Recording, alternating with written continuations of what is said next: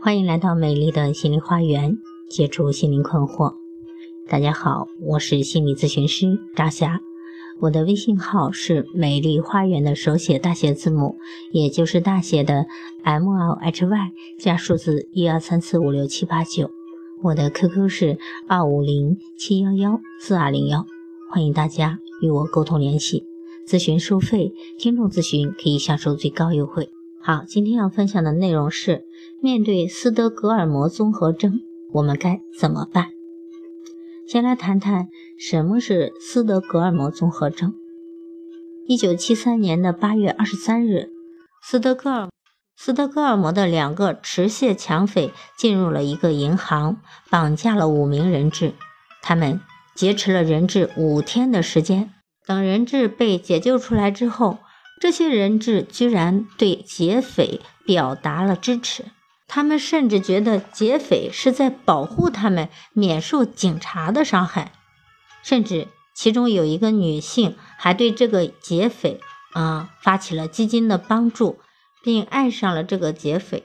在劫匪被警方控诉期间，竟然跟他订了婚。这在当时被看来是如此不可理解，后来就被公众定义为斯德哥尔摩综合征。其实呢，在心理学的领域中，受害者和施虐者结成了情感问题的同盟，这种形式早已经进入了研究者的研究范畴。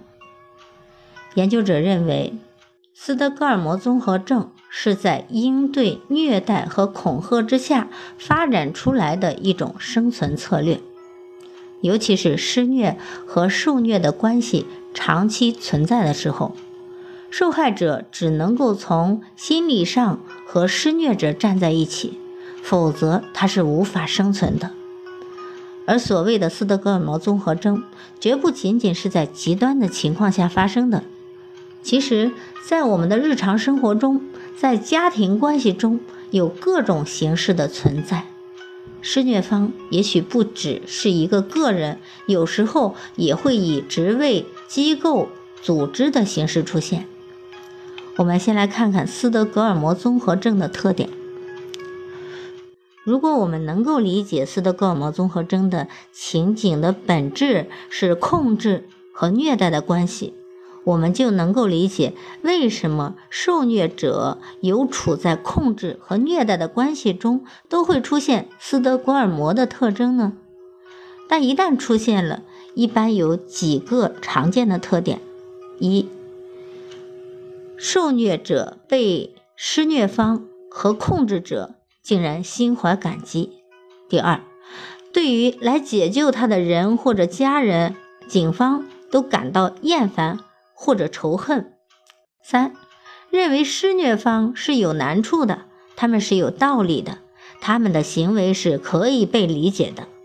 四，他们支持施虐者的行为，有的时候甚至还会帮助施虐者。第五，他们觉得自己没有能力离开。那么在现实生活中，斯德哥尔摩综合征是在什么条件下出现的呢？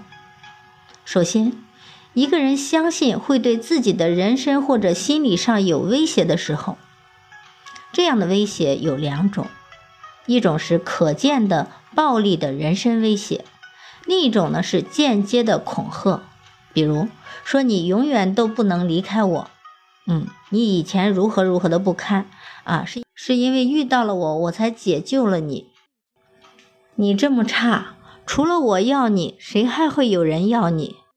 外外面没有比我这里更好的地方了。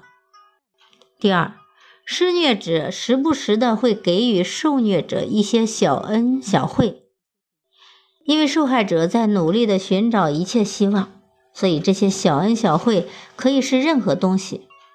在被劫持的情形下，让你活着就已经是大恩大德了。如果施虐者还给你提供了一些哪怕是嘘寒问暖，都会让人觉得事情也许快有转机了。他也不全是坏人，我也不全是受苦痛苦的人。有有一个陷入在性虐待关系中的人，他最开始先是觉得愤怒，但是，一想到对方在生活中还挺照顾自己，就觉得还有愧疚。嗯，我怎么能把他想得这么坏呢？尤其是施虐者，也许会向你展示他温柔脆弱的一面，比如他有一个酗酒的父亲，他有一个难缠的母亲，他有悲惨的童年。所以呢，你要学会理解他。尽管他施虐的行为一如既往，你仍然对他充满了理解和希望。第三，受害者主动或者被动的在心理上或者生理上与外界隔离了。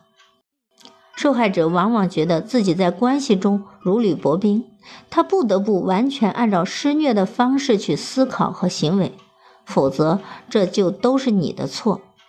这个时候，来自家人和朋友的意见只会使他招致更多的被虐待，所以受害者往往主动的隔离自己。与其说他不想离开，不如说他在试着隔离开那些会使得他遭受更多虐待的来源。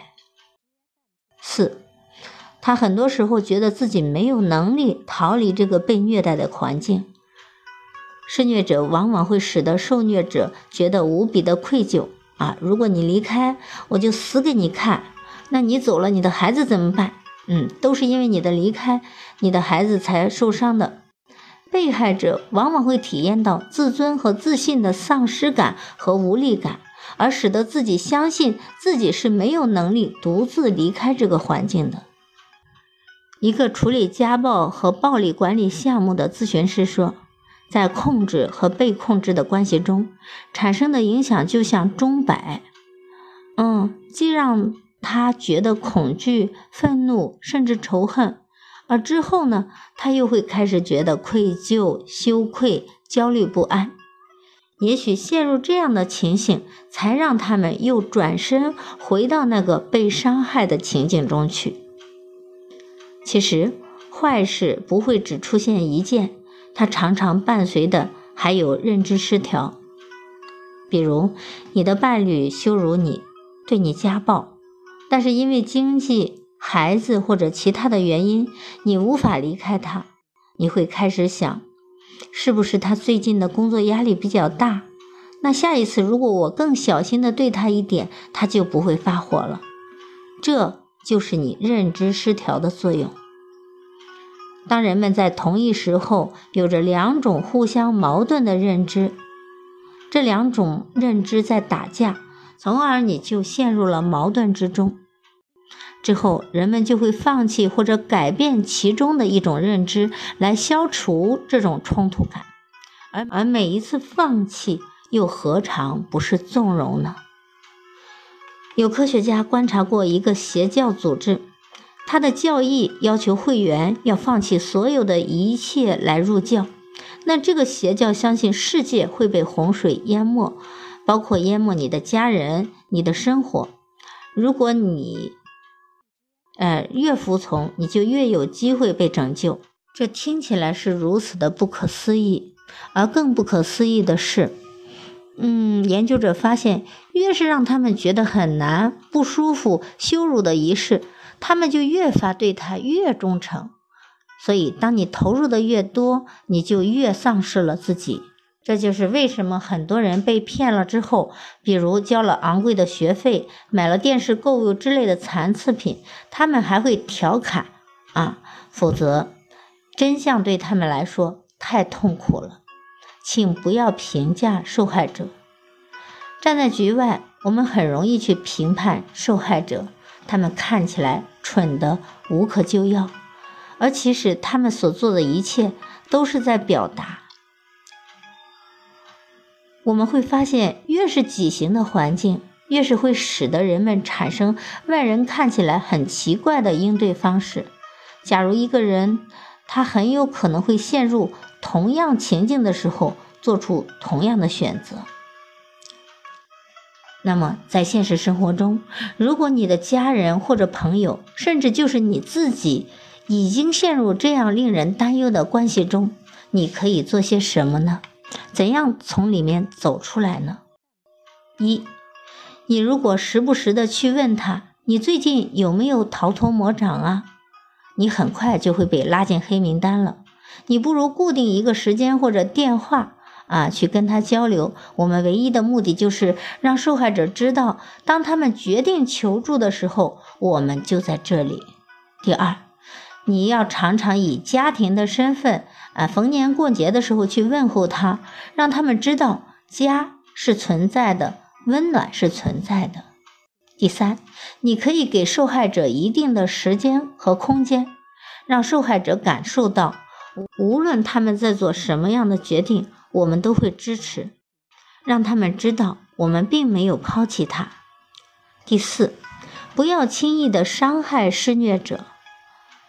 在改变尚未发生的时候，伤害施虐者只会增添受害者的负担。他们甚至会觉得，如果不是跟你诉苦，施虐者就不会受伤了。第五个办法是最好的办法。啊，寻求专业的帮助，永远鼓励他寻求专业人士的心理帮助，因为这是最有利的办法。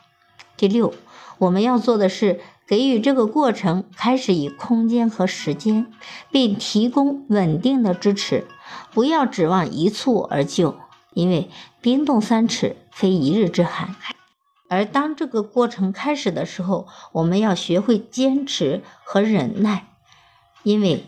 请保持并耐心等待，任何事情都是可以慢慢解决的。好，今天的分享就到这里吧。希望那些正经受斯德哥尔摩之痛的人能够走出来。好，谢谢大家的收听，再见。